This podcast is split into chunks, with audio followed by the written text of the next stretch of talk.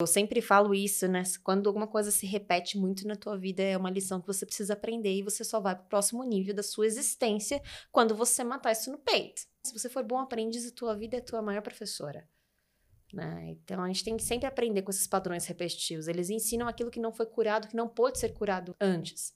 E a vida é muito sábia, né? A vida é muito abundante de possibilidades incansavelmente te mandam professores, mensageiros, até o momento em que você aprende a lição e integra a mensagem.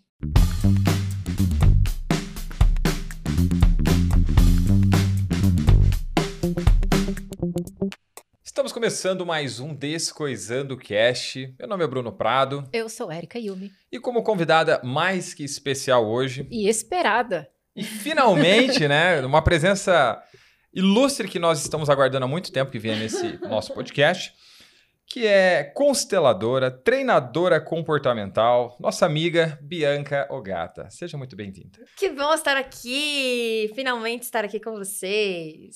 Que bom que deu certo. Vamos lá, então, Bianca. É, bom, como você sabe, né, a gente sempre convida pessoas que, além de compartilhar o mesmo universo que a gente, que é da mentalidade, também trazem muita coisa que a gente não entende que pode beneficiar o nosso público, né? Que é levar autoconhecimento para as pessoas que acham que isso é só para quem vai trabalhar com alguma ferramenta terapêutica. Então, conta um pouquinho pra gente, primeiro, como que você chegou nesse meio do autoconhecimento e tudo mais. A gente sabe que o teu pai já trabalha com isso, né? O pai da Bianca é o Massaro Gata, ele que lidera o IFT. Então, além disso, você acha que se você não tivesse tido, por exemplo, a influência do teu pai dentro de casa, você teria chegado nesse meio do desenvolvimento humano? É claro que a, toda a influência que ele teve por ser um líder dentro do mercado de desenvolvimento humano na área de treinamento comportamental teve uma influência muito grande na minha jornada. E isso não somente por eu trabalhar na área, mas na minha formação como ser humano. E tudo isso começou quando eu tinha 12 anos, né? Na verdade, desde criança eu acompanho, eu cresci em hotéis, nos eventos, acompanhando toda essa rotina de treinamentos. E, quando eu tinha 7 anos, eu comecei a ler eu já comecei a ler Napoleão Hill, Nossa. Filosofia de Sucesso, porque o sonho da minha vida era declamar Filosofia de Sucesso. A gente lia o Gibi da Mônica. Eu li a Gibi da Mônica. Gibi da Mônica. então, mesmo que eu não seguisse na área de desenvolvimento humano, com toda certeza, sempre o treinamento comportamental seria uma base da minha vida. Mas me encantou ver a, desde criança é a transformação das pessoas. Muito mais do que a performance dele por ele liderar um movimento, mas por quem ele sempre foi nos bastidores, além de quem ele é como profissional, a figura que ele é como profissional, uhum. e pela transformação das pessoas, pelos relatos do que eu ouvia. Então, eu sempre tive certeza de que eu trabalharia com isso. Quando eu é que você com... entendeu o trabalho do teu pai? Quando? Desde eu, quando? Até hoje entendeu? eu tô entendendo. é muito, né? O ser humano é muito complexo, é uma riqueza de, de tantas possibilidades, né? Que até hoje eu tô compreendendo mais e mais. E às vezes eu faço uma nova formação e falo assim, nossa, agora eu tô entendendo mais um pilar de algo que intuitivamente, com toda a base, porque ele, como um pioneiro que trouxe treinamento comportamental para o Brasil, ele criou a própria metodologia dele e até hoje eu estudo coisas que eu falo, nossa, isso aqui funciona por causa disso aqui. Uhum. Né? E então eu descobri que seria treinadora mesmo quando eu fiz o IFT, há 11 anos atrás. Tá, é. explica um pouquinho para o pessoal o que é o IFT rapidamente. IFT é a formação de treinadores comportamentais. Uhum. Então imagine o seguinte, que lá na década de 80 não existiam treinamentos comportamentais no Brasil é, o meu pai foi com um grupo de brasileiros dentro da empresa que eles trabalhavam, se chamava Nihon Kenkuzoshin Kenkyukai, japonesa, né? Esse é o nome só? É, é, não me pergunte como é que escreve, que eu mal sei falar. e aí eles foram para Los Angeles e pegaram toda essa metodologia e de lá saiu o nome Leader Training. Ah, é um treinamento de líderes. Isso era dentro do mercado multinível. Né? Era uma realidade completamente diferente. Só que tinha um outro período na qual meu pai ele, ele desenvolveu a carreira dele na Johnson. Hum. Né? Então, a paixão pelo desenvolvimento humano dele começou no corporativo. Então, quando ele voltou para o Brasil, ele falou: opa, agora eu tenho toda a carreira que eu construí na Johnson, mais essa metodologia que eu posso criar uma nova metodologia. E aí ele chegou isso em meados de 90, e criou a Conexão Alfa. Foi o treinamento de alto impacto, na qual tinham pouquíssimos na época, né? E foi a grande transição dele. Então, ele ficou aí 30 anos na Conexão Alfa, é, e, e, desenvolvendo essa metodologia até o dia que ele falou: agora, isso já tem 16 anos, né? Eu tô pronto para dar um próximo passo na minha vida, que é ensinar isso que eu passei todas essas décadas me especializando para para ser o meu legado. Uhum. E eu fiz a edição 15 há, 12, há 11 anos atrás. Hoje nós estamos indo Você fez pra... como aluno. Fiz como aluna, ali ó vivendo tudo. e não tem massagem porque eu sou filha, não. Ali que é, era mais forte, porque cultura japonesa, imagina, se eu tô aqui, eu tenho que merecer estar aqui. Eu vou uhum. viver isso aqui na pele. Não é dado, é conquistado. Uhum. E acho que é por isso que eu tenho tanta confiança no que eu faço hoje, porque eu conquistei cada etapa da, da minha carreira, né? Inclusive o me diferenciar depois, porque veio o encantamento, a modelagem e depois, opa, agora eu me diferencio. E essa terceira etapa foi quando eu vi tudo que ele me ensinou de fato, né? Como ser humano e como profissional. Então, ali no IFT, que é a formação de treinadores comportamentais há 16 anos, ele falou: vou, há 16, é, 16 anos, eu vou ensinar o que eu me especializei tanto em criar e fazer. E grandes treinadores, se vocês pegarem do mercado, a maioria passou direto ou indiretamente pelas mãos dele, né? Sim. E, e aí, ali quando eu fiz o IFT, eu soube que eu seria treinadora comportamental. E aí desenvolvi novamente o um, um, um, meu diferencial, né? Assim como ele fez.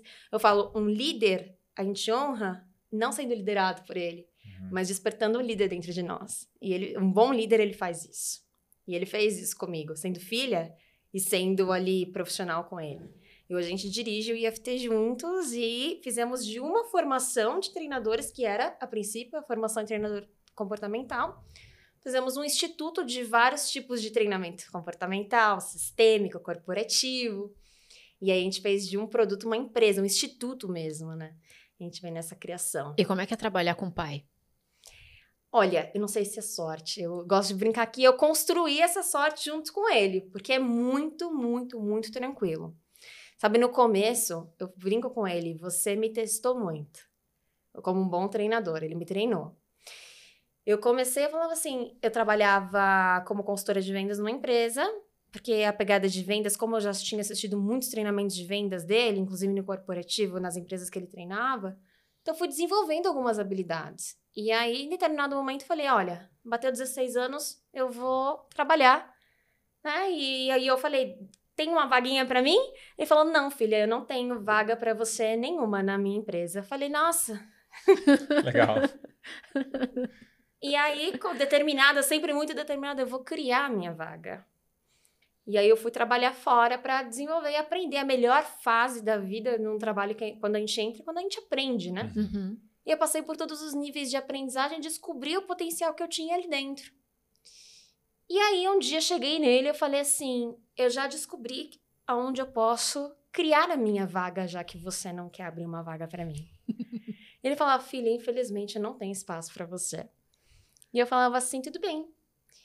Eu vou te mostrar a importância do que eu posso fazer. E eu comecei a pegar nos bastidores ali e a, sistematizar todo um processo do comercial. E aí eu começava a vender de pessoas que ele praticamente já tinha descartado a possibilidade dessas pessoas irem para o IFT. E ali eu comecei a falar para ele, olha, vendi tantos. Agora eu gostaria que o hum. IFT me bancasse para fazer outras formações para que eu possa voltar com mais recursos. E aí eu te falei, né? Os cinco primeiros anos meus dentro do IFT foi fazendo cursos para que eu pudesse, inclusive, mentorar as pessoas depois. Ah. Foi aí. E aí, quando a gente viu de consultora, já comecei a coordenar setor de vendas e, e já assumi 100% essa parte. E aí foi, foi a melhor fase até então, porque realmente é, criei ali a parte Bianca, treinadora, dentro da, da empresa. Uhum. E é diferente do quando a gente está no palco, né? O treinador ele precisa ter essas duas vertentes, a empresa e a vertente missão ali, o propósito, a, a performance, né? E se, por melhor que seja o teu produto, se você não sabe fazer disso teu negócio, você tem um gap imenso. É o famoso quem vê palco não vê bastidor, né? E eu vivi o melhor dos dois, né? Então, toda a parte que eu criei dos bastidores e, e sempre vou aperfeiçoando os processos, eu gosto muito dessa parte, embora seja frente também, fez de mim ter essa visão muito maior para a gente, inclusive, poder expandir. Então, ali eu descobri essa paixão minha pelo desenvolvimento das pessoas, tanto dentro da empresa tanto quanto fora. Uhum. E aí eu falei: isso é a minha vida. Isso é o que me realiza. Estar no evento e todo o bastidor disso. É assim que eu comecei. Você conquistou, literalmente, né? Ah, literalmente. Aí eu já falo, nossa, de pensar que você achou que não ia ter espaço para mim, né? Aí ele dá uma risada. É, porque querendo ou não, teve aquela fase, né? Ele já bem experiente e você é uma menina, né? Sim. 16 anos, ele tipo, não, não, tá cedo ainda, tá cedo ainda. Vai, vai estudar, vai fazer outras coisas. Deve ter sido mais ou menos assim. Até pela congruência dele de pensar assim, é muita pressão se eu falar para ela que eu quero que ela seja isso. Ah. Hum. Ele falou: não, ela precisa viver, ela precisa se descobrir. Se de fato não for ela fogo de palha, ela volta. Né? Decidir, né? né? Exato. Essa, ele treinou direitinho isso. Eu acho que é por isso que até hoje passei pela fase da aprendiz empolgada, depois veio aprendiz decepcionada. Aquela coisa é muito mais difícil do que eu imaginava.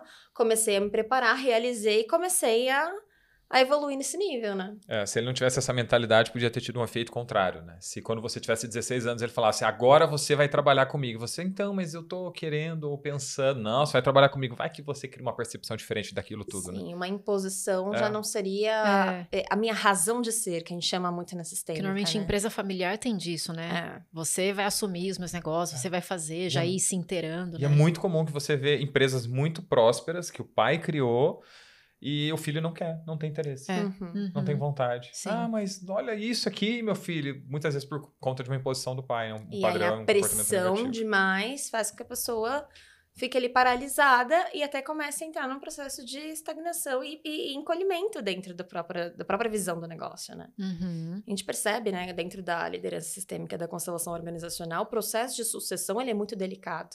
Porque a probabilidade de levar as dinâmicas disfuncionais, as dinâmicas não saudáveis da família para a empresa é muito fácil. Por isso que pode ser um desafio trabalhar com o pai. Sim, empresa familiar de empresa forma geral. Empresa familiar. Né? Uhum. É.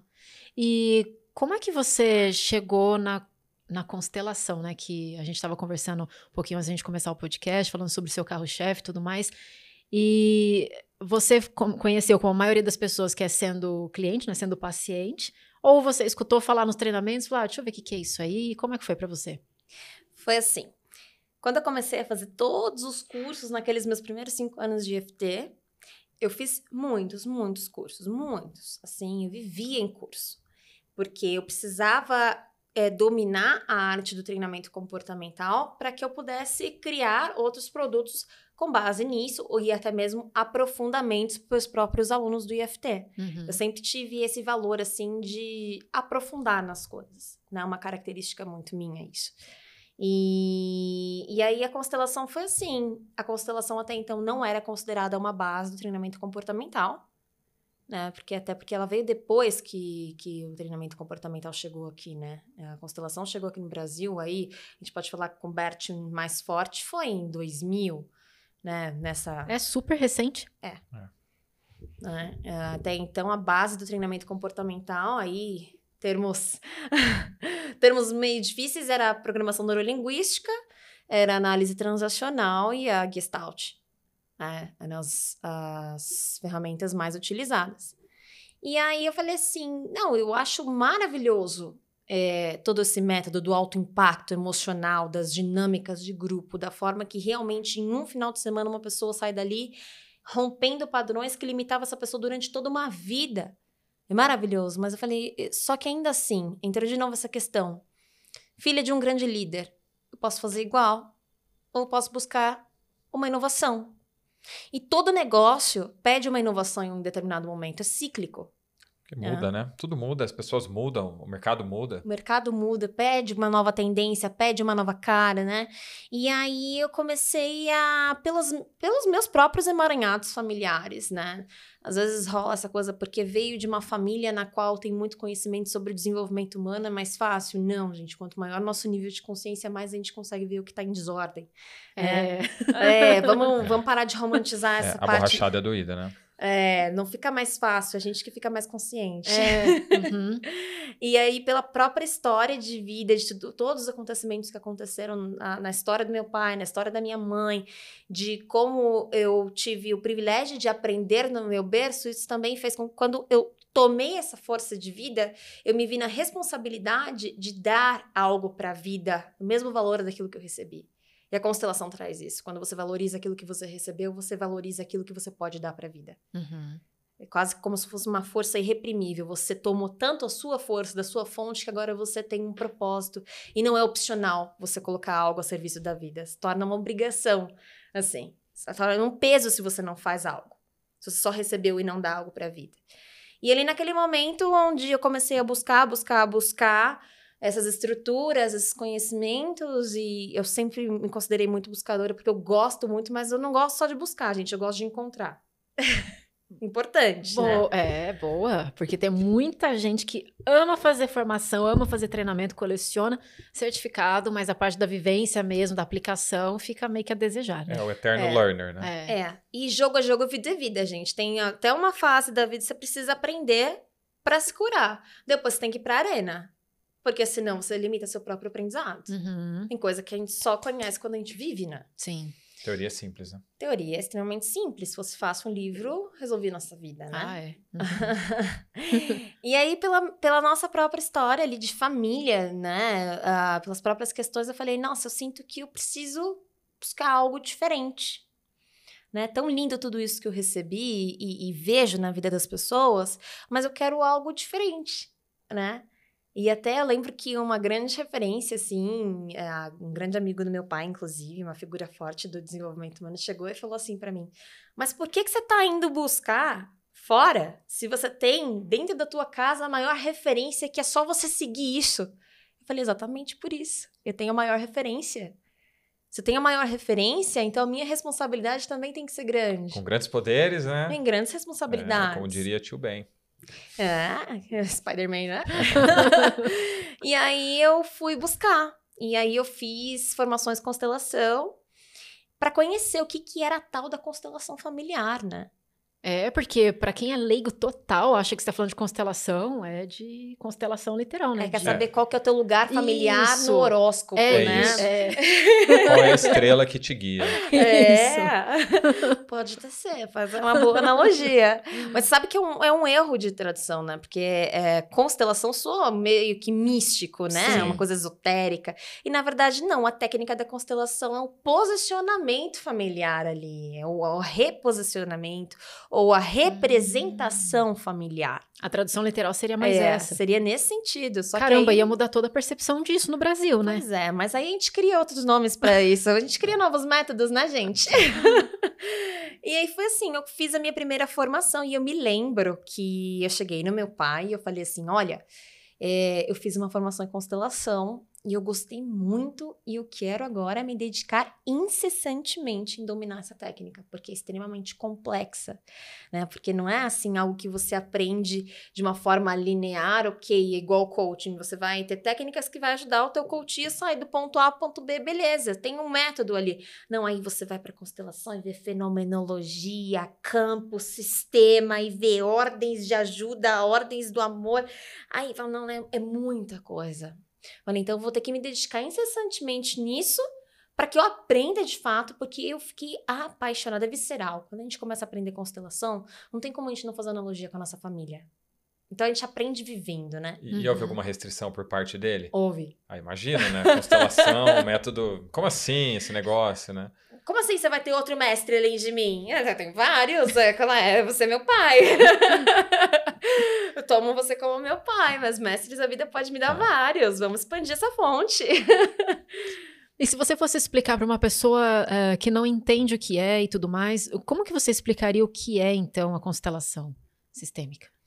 A constelação sistêmica é, um, é uma terapia breve, né, onde é um método criado ali, disseminado, na verdade, pelo Bert Hellinger, onde em uma sessão de constelação, seja em grupo com pessoas, ou seja individual com bonecos, ou seja em até em treinamentos sistêmicos com as dinâmicas, que é onde eu mais me especializei e criei, é, você vai ter acesso a o que, que está oculto no sentido de qual ponto cego de um sintoma que traz um emaranhado na tua vida.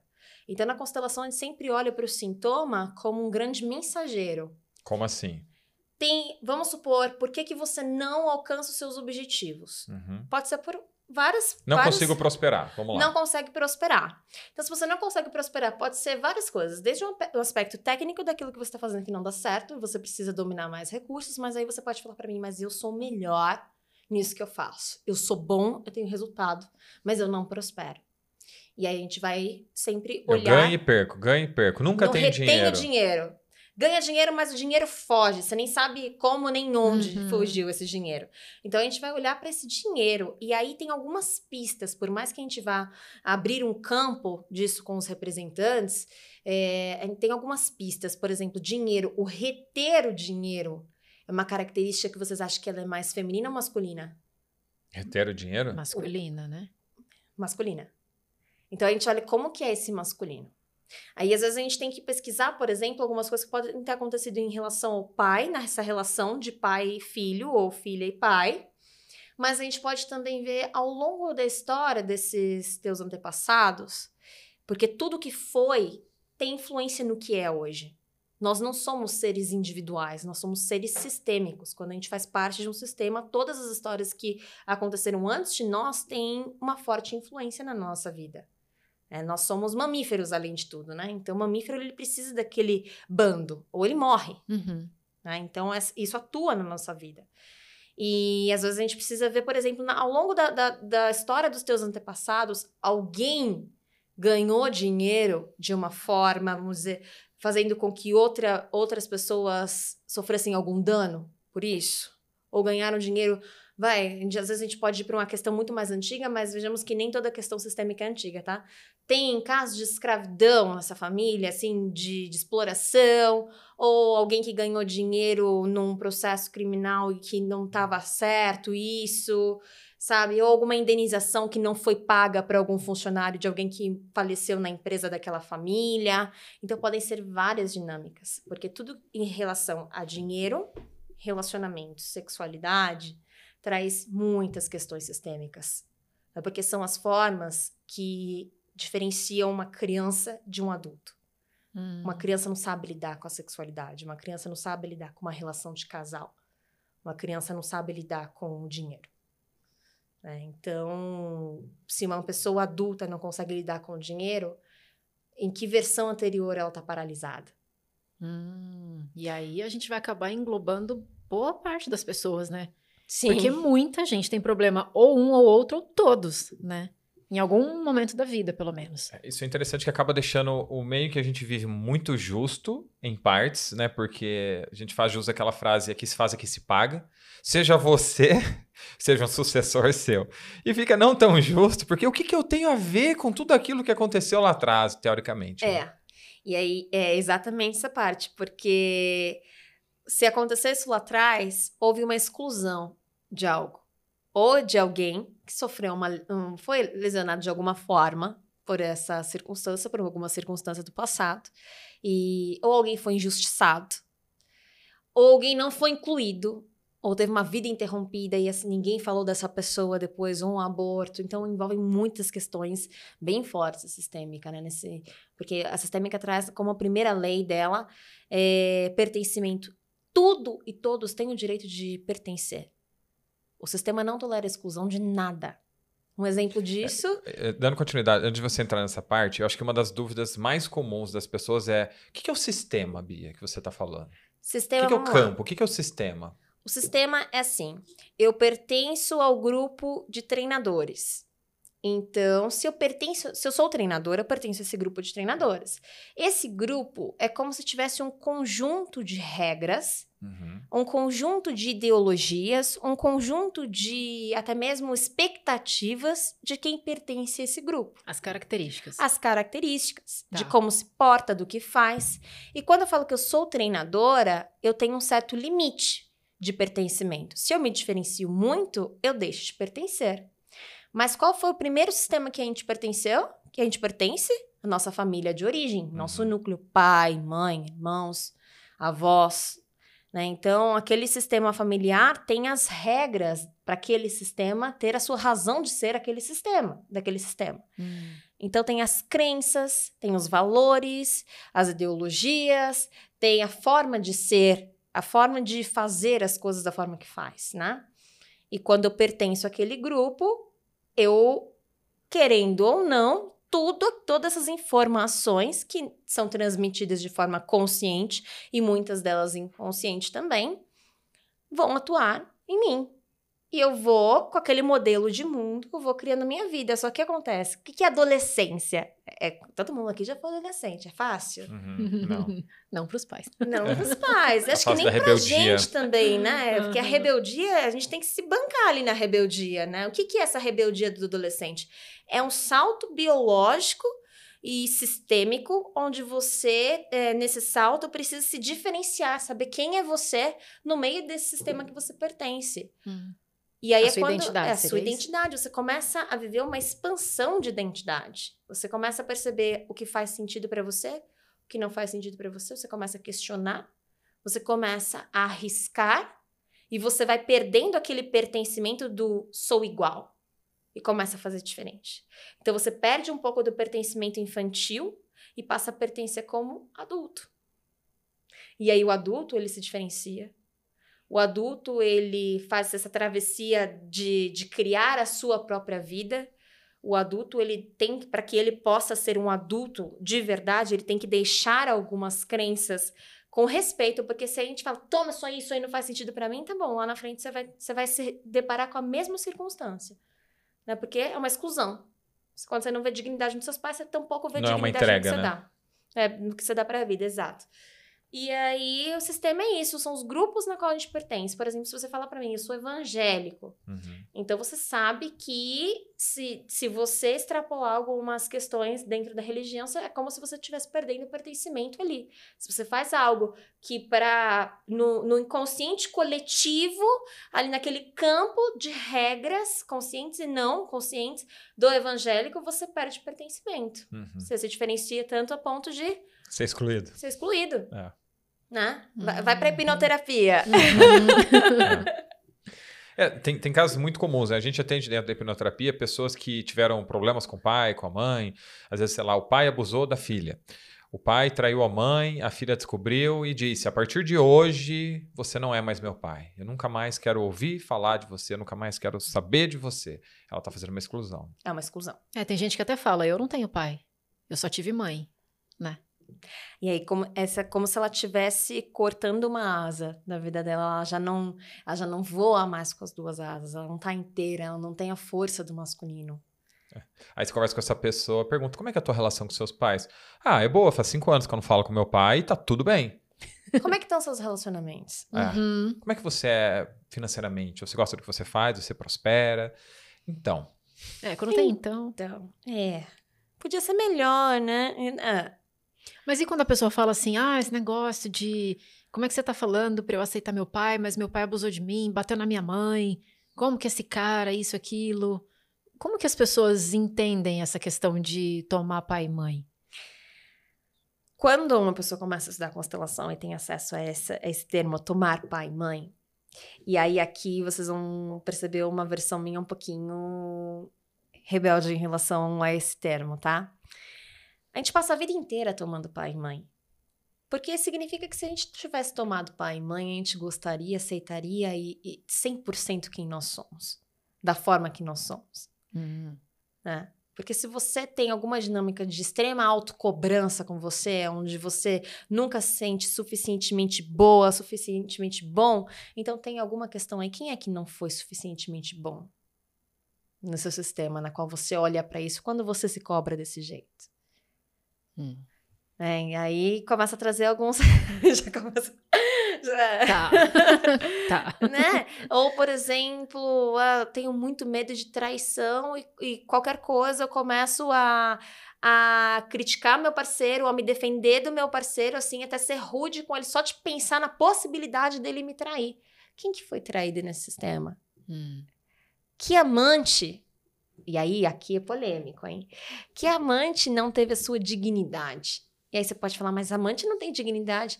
Opa, vamos lá. Se um pai ele tem um, ele é um pai de família, mas ele tem um relacionamento extraconjugal, e se ele engravida essa mulher fora do casamento, é um novo sistema que se formou. E é um sistema mais novo que se formou. Querendo ou não, né? Querendo ou não, Que tem prioridade. tem prioridade. É. É, aí a sistêmica, aí quem Aí escuta bicho fala assim, não, não, eu vou pular esse podcast aqui, que história é essa? Não, então vamos lá, inclui as amantes. Olha só que interessante isso. Não foi nenhum, nem dois projetos, não. Eu atendo muitas pessoas que têm projetos com mulheres. Também porque eu tenho um projeto com mulheres. né? E, e muitas pessoas que, que se identificam muito com essa causa com mulheres, né? E várias vezes, para que aquele projeto delas com mulheres tivesse força, elas tinham que tomar todas as mulheres excluídas daquele sistema. Eita. O que, que é fácil de se excluir num sistema? Amante, né? Amante é uma É. dessas. A primeira esposa do pai, É. Sim. filhas do primeiro casamento do pai. Uhum. O sistema não tolera exclusão. É, realmente, né? Falando dessa forma, normalmente, né, quando é uma situação complicada, de briga, traição, o pai se separou da, da mulher, da primeira família, com os filhos, e arruma uma outra mulher, aí ele tem filhos mais novos. Então já começa, porque eles são mais novos, eles precisam de um cuidado diferente. Aí eles acabam tendo uma preferência em relação ao sistema, né? E aquela família acaba sendo os excluídos, né? Porque foi lá, o pai abandonou, né? O Uhum. pai abandonou aquela família, então ele é o meu pai só a partir de agora. né? Só que como o sistema ele não tolera exclusão, toda exclusão pede por uma compensação. Uhum. E aí vamos partir desse, desse cenário na qual houve uma separação e da primeira esposa do pai, por exemplo, e o pai tem os filhos no segundo casamento e tem uma menina. Essa menina, ela nasce com amor ali e as crianças nascem com amor incondicional pelos pais, capazes de tudo, até mesmo Do De- segundo casamento. isso como um todo, Ah, tá? tá. Mas os filhos, eles nascem com esse amor incondicional, capazes de qualquer coisa. Se tiver que suprir um buraco naquela família, eles vão querer carregar é, esse lugar de, de dor, ou de querer espiar uma culpa, ou de querer carregar um peso para os pais por amor, né? Aí vamos supor que o pai, ele tem uma culpa em relação à forma que ele conduziu o divórcio da primeira esposa, vai. Essa culpa, às vezes, ele nem fala dessa culpa. Porque senão a segunda esposa ia cair matando, né? Uhum. Vamos usar, né? Não é toda família que é sistemicamente bem resolvida. Aliás, raras. É, aí essa filha nasce e tem um amor muito profundo dos pais, pai e mãe. E ela capta essa informação que fica solta nesse clã familiar de que o pai tem uma culpa em relação à exclusão da primeira esposa. Aí essa filha vai e se identifica sistemicamente e inconscientemente com o papel dessa primeira esposa.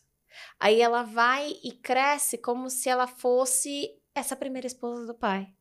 Então ela tem um senso de justiça muito grande, ela tem uma, uma rivalidade com a mãe, não sabe por quê.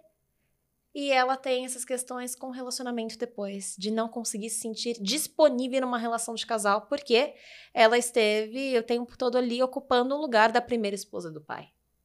E aí, uma constelação familiar, ela chega e fala assim: não, tô aqui porque eu não aguento mais, é, só encontro homem casado ou homem que não quer me assumir. Opa, então se você está encontrando pessoas indisponíveis, isso significa que em algum nível você também é indisponível. Vamos olhar para qual dinâmica oculta acontecendo na tua família, no seu sistema familiar, aliás, que pode refletir nesse sintoma hoje na tua vida. E aí aparece lá, você coloca essa pergunta: seu pai teve alguma relação anterior da sua mãe que marcou muito? Ah, teve, teve uma primeira esposa. Aí, eu- aí você fala assim: vou fazer um teste, coloca uma representante para essa primeira esposa. Nossa, eu sinto isso a minha vida inteira, como se eu estivesse olhando para essa mulher. E aí começa a fazer todo o trabalho ali de deixar essa história com o pai. Uhum. Porque, na verdade, é um amor profundo ao pai. Que ela, ela sacrifica as relações afetivas dela para suprir um buraco desse sistema em relação a quem?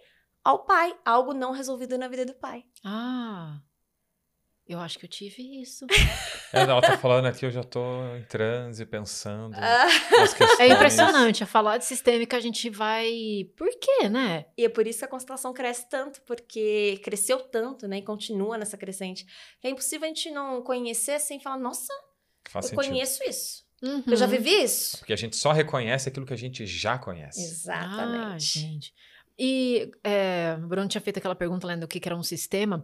E, e quando a gente vai falar de campo, porque quem tá olhando de fora, sinceramente, assim, uma constelação pela primeira vez, que tem com pessoas, né, que ajudam a representar lá o teu sistema, tem com bonecos, né, o que mais dá pra fazer? Essas duas, né? Essa- Com pessoas, com boneco, em dinâmicas, enfim. Quem tá olhando de fora e vê aquela, aquele pessoal todo se movimentando, sentindo coisas, a gente fala, ah, é o campo atuando. Como que você explica isso É, para as É, pessoas? até porque a gente já ouviu de pessoas, eu, nas, por exemplo, eu atendi, a gente aplica técnicas de constelação dentro do processo terapêutico. Aí eu tinha atendido uma moça e ela sabia disso por acompanhar o meu conteúdo, aí ela foi e conversou sobre isso com um líder religioso dela, não lembro se era pastor ou padre. E ele falou para ela que não era para ela continuar o tratamento, porque eu aplicava, tudo bem, a hipnoterapia aí até então. Né, mas que eu usava constelação e isso teoricamente não era de Deus, porque é como se eu acessasse vidas passadas e alguém incorporasse na outra pessoa. Como é que uma pessoa estranha, nunca vi na minha vida aquele cara ali, ele vai representar o meu pai, e ele vai começar a sentir coisas que o meu pai falecido já sentiu, e aquela outra pessoa que representa a minha ex, e não sei- como é que funciona isso? A gente poderia explicar isso desde neurônio espelho, a gente poderia explicar isso desde inconsciente coletivo de Jung, e a gente poderia falar também é, sobre Rupert Sheldrake, o criador aí da teoria dos campos morfogenéticos, né? Que é o que mais se explica dentro da constelação hoje, que foi aceito como uma das bases há algum tempo. É, tudo que acontece dentro de uma família é como se tivesse ali na- naquele livro daquela família. Então tem aquela informação. Então toda pessoa que vem naquele sistema depois tá com aquele livro embutido nela, Hum, de tudo que aconteceu. É, na hipnose a gente diz que você é a soma de tudo aquilo que você viu, ouviu e sentiu, né? Então, é o resultado da experiência dos seus pais e assim sucessivamente. Aí a gente fala da epigenética até em sete gerações. Tá tranquilo. Ah, pouquinho, pouquinho. O- A imigração da tua família que vieram para o Brasil tem quantas gerações? duas. Duas, a minha também. Então é muito recente. Uhum. E isso traz também a possibilidade de alguns emaranhados, que a gente pode falar depois. É, mas o campo, o que, que é? Quando você coloca uma pessoa para representar ali, existe uma, uma conexão entre a pessoa que está representando e a pessoa que está sendo constelada. E ninguém representa ninguém, por acaso. Isso é um fenômeno que acontece assim, que a gente, por mais que observe muito, fica sempre muito surpreso. É. Por exemplo, eu vou escolher a Erika para representar aqui, vamos pôr a minha avó. E aí, quando depois que a Erika representou a minha avó, ela pode falar assim: Nossa, isso aconteceu na minha família. Uhum. E eu nem te conhecia antes disso. Uhum. E eu nem, às vezes, nem soube que isso aconteceu, não tinha nem como saber. Então, ninguém representa ninguém por acaso. Como se eu vou escolher você para representar meu marido, por exemplo. Aí a gente vê, nossa, mas é a mesma dinâmica do que ele já viveu em algum momento da vida. Por quê? O nome disso é ressonância. É como se ne- nenhuma conexão se dá por acaso, principalmente num processo onde o objetivo é identificar quais são as conexões problemáticas da vida daquela pessoa. Hum. Então, quando eu coloco você para representar e eu escolho você para representar, não por acaso você representa, você entra em contato com essa informação do que eu estou trazendo. Isso não precisa ser dito, você não precisa saber sobre a história da minha vida. Assim como você não precisa saber nada sobre campo, e com certeza em algum momento da tua vida você fala assim: meu santo não bate com aquela ali. Uhum. Né? Ou, nossa, é, essa pessoa me lembra tanto, esse jeito dessa pessoa me lembra tanto fulano. Então você acessa informações. É, é, coincidentemente, teve- tem um constelador lá em Londrina que a gente gosta muito, que ele até já veio aqui no podcast, em breve saiu o o episódio dele, que é o Milton. E a gente ia lá. Ah, ele to- fez IFT. É, Fez. Ah, é, o Milton. O grandão. E aí O ele. Avatar. É o avatarzão. Querido. É. Aí ele. Foi, assim, a gente, com uma certa frequência, uma vez por semana, a cada 15 dias, a gente ia lá. E sempre dava uma média ali de 10, 15 pessoas. No dia que foi a minha constelação, eu cheguei na frente, tinha assim, um monte de carro na frente da casa dele. Eu falei, caramba, esse monte de gente aqui, né? Justo no dia que é a minha constelação. Aí tem um colega nosso, David, que ele até falou: então, quem sabe para a sua constelação precise dessas pessoas. A hora que eu entrei, e foi chegando gente, chegando gente. Não cabia, gente. Tipo, tipo, quase 40 pessoas lá dentro, 30 e tantas pessoas. Eu falei, meu Deus, justo na minha, né? Coincidentemente, ou não, né? É, começou a entrar. Ele chamava um, chamava outro, chamava. Daqui a pouco ele chamou uma multidão para representar os antepassados. Nossa, assim, foi uma loucura. E foi muito Precisou de legal. muitos representantes. Muita gente. É. Sempre, aí ele sempre fala, nada é por acaso, nada é por acaso. Ah, você também tem uma, voz. uma assim, né? Que não foi ninguém, né? Ah, não. É que na verdade, assim, já teve um caso de eu e constelar o nosso relacionamento, e aí só tinha eu, ele e a minha mãe. Aí ele falou assim, gente, se der a hora e não chegar ninguém, a gente vai ver o que a gente vai fazer aqui, né? Começou, começou a falar, meu Deus, meu Deus, meu Deus, tá. A gente iniciou a constelação, de repente chegou atrasado uma mulher empurrando na cadeira de rodas o marido dela. E aí, da- do nosso relacionamento, acabou abrindo uma questão do Bruno. O pai dele é cadeirante. Nossa. E eu- na hora que eu vi aquela cena pela porta, eu falei, não, a cena é igualzinho, porque eu já vi muitas vezes a mãe dele empurrar o pai dele, né? Uhum. Eu falei, nossa, eles estão entrando ali. Então é realmente, é bem estranho esse tipo de coisa, até pra gente que tá acostumado, você fica, meu Deus. É difícil de explicar, né? É. O porquê dessas coisas, mas sempre faz muito sentido. Né? Sim. Essas sincronicidades, né, que não são coincidências, né? Mas Essas sincronicidades sempre trazem muitas informações. É quando é aquela frase quando o discípulo está pronto, o mestre aparece. Uhum. Quando nós estamos prontos, também vem a informação do que que a gente precisa acessar para libertar tanto nós mesmos, tanto quanto, às vezes, o nosso clã da perpetuação de, daquela dor sistêmica, né? Isso é para Uhum. tudo, para todas Pra as áreas da tudo, nossa pra vida, seja para o dinheiro, seja para o relacionamento, porque as pessoas que você convive, né, dentro de relacionamentos amorosos, quanto trabalho, família, estão o tempo inteiro mostrando aquilo que você precisa resolver, né? Exatamente. Por isso que te dói, né? Isso. Por isso que te incomoda. E Por isso que o relacionamento é o pior, né? surreal. É surreal. É o espelho, né? Espelho total. E aí a gente pensa assim: a pessoa vem do clã familiar com alguns emaranhados. E alguns que eu falo é porque, né? Nunca é um só. Alguns está sendo bem sutil. É. E aí essa pessoa, ela tá vibrando, ele vivendo, é, ressoando muito aquela dor daqueles emaranhados. Aí ela vai e conhece uma pessoa. E deu liga. Peraí, se eu dei liga com alguém quando eu tô doente, tem como essa relação ser saudável? Não. Tem. Depois, se os né? dois. Depois, né? Depois. Porque inicialmente não tem muita chance. se os dois buscarem e, e incessantemente, sim, se dedicarem pra curar. Que é o nosso Ai, que caso. susto! eu tava tão aqui, assim, Que é o nosso caso, meu amor. eu tava muito imersa. Não é verdade? pra quem tá nos ouvindo não vai entender nada. Mas eu levantei a mão pra falar, é o nosso caso, amor. E a Erika tomou um baita de um susto Tá bom. aqui. Mas five. nenhuma relação se liga se não for assim. Da mesma forma que uma pessoa é, sistemicamente saudável em ordem não vai entrar numa relação de codependência, porque não tem essa isca pra morder. Ela não vai morder essa isca porque ela vai falar, opa, isso aqui já demandou muito procurar isso aqui dentro de mim. Eu não vou cair nesse, nesse contexto. Agora, se não for algo bem resolvido, algo é, oculto, no sentido de Uhum. ser um ponto cego, é, se é um ponto cego, essa pessoa precisa enxergar. Ah, é fome com a vontade de comer, Fome né? com a vontade de comer. Dá liga ali, você fala, nossa, então olha, duas coisas. Relações que a gente começa quando nós estamos no pico de um emaranhado ou numa crise e projetos que a gente inicia, tem muita chance desses projetos e, e relações iniciarem por conta de emaranhados. Uhum. E aí isso não significa que de fato eles vão fracassar, não. Porque existe uma possibilidade desses projetos e desses relacionamentos nos colocar em ordem Hum. com a nossa questão do emaranhado. Uhum. Porque Isso vai ter que ser ajustado de alguma forma De em algum momento. Ou não, né? É. Ou você vai viver esse padrão de começa, termina, relacionamentos abusivos, traições e etc. É.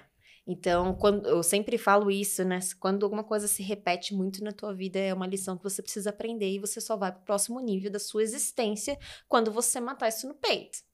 só vai viver de fato quando você olhar para isso que está se repetindo. Uhum. Padrões repetitivos são mestres nas nossas vidas. Então, assim, com autoconsciência, você parar de colocar tudo que eu quero fazer e não consigo fazer, ou coisas que se repetem na minha vida de tempo em tempo. O que, que é isso? O que, que isso quer me dizer? Se você for bom aprendiz, a tua vida é a tua maior professora. Né? Então, a gente tem que sempre aprender com esses padrões repetitivos. Eles ensinam aquilo que não foi curado, que não pôde ser curado antes.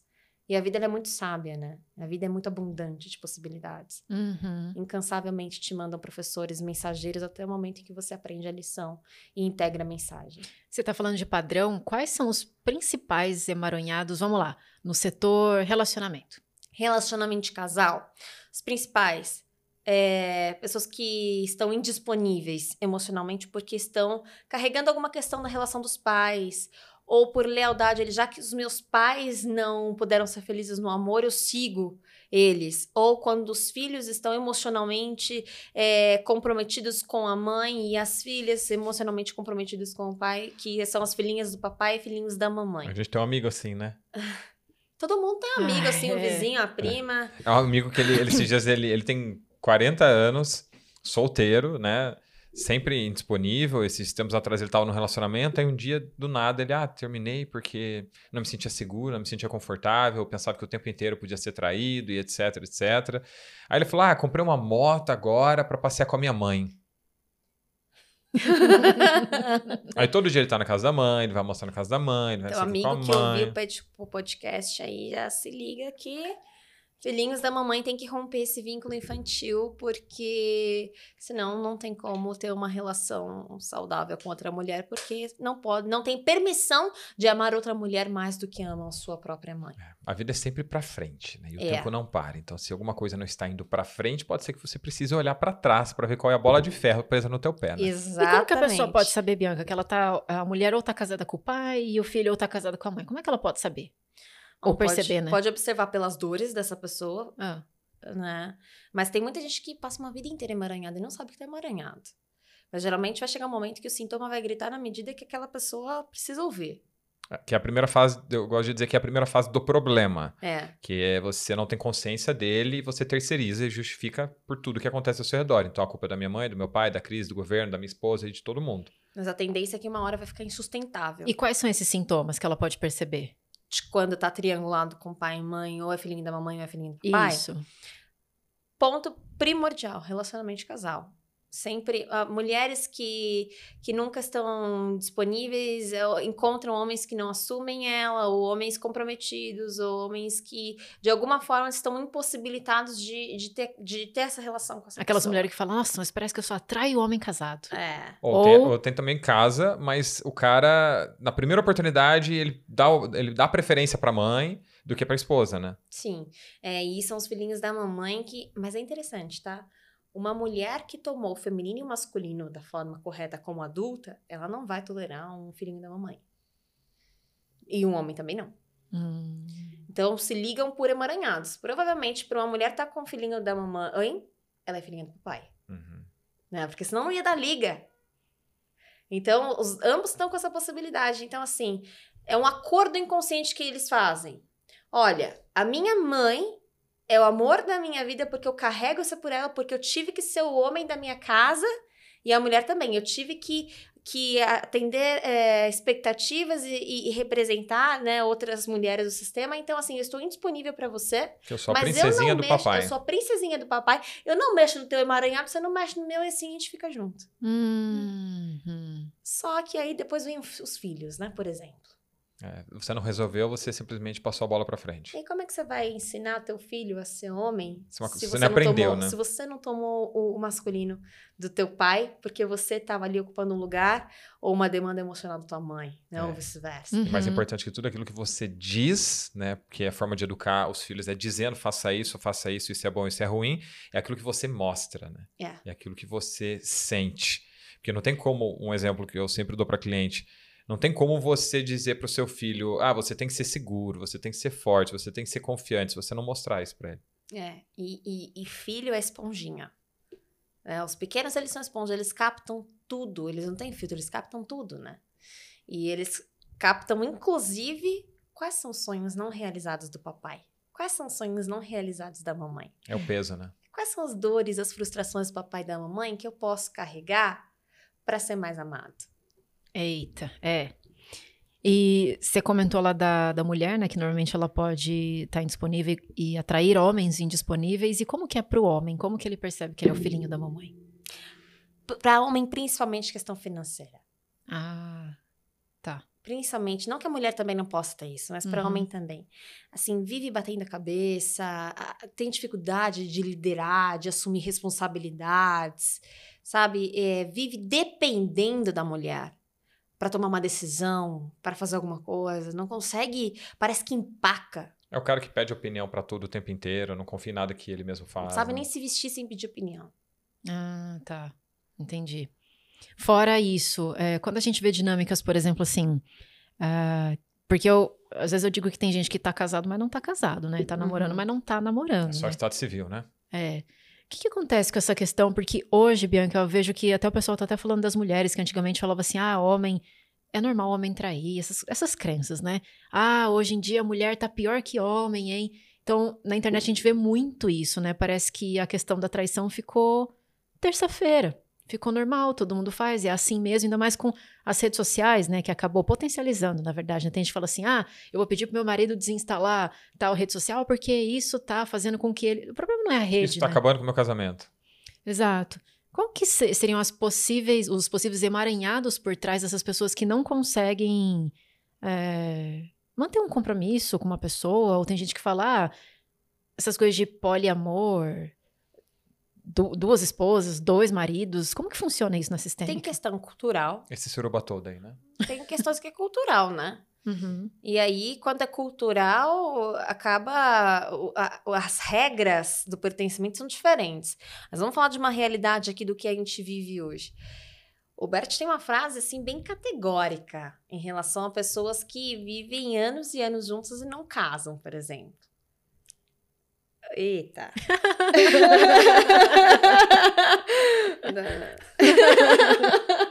Ele fala assim, não é via de regra, tá? Vai que exceção, exceção da regra. Mas se não for, já, já, já anota aí. A gente sempre É. tem alguma coisa pra resolver. né? Não, meu, tá há 10 anos juntos, não casou até hoje. Pode ser aí uma informação de que estão procurando algo melhor. Hum, As pessoas estão procurando algo melhor. Ou por que que não consegue seguir adiante com o compromisso ali?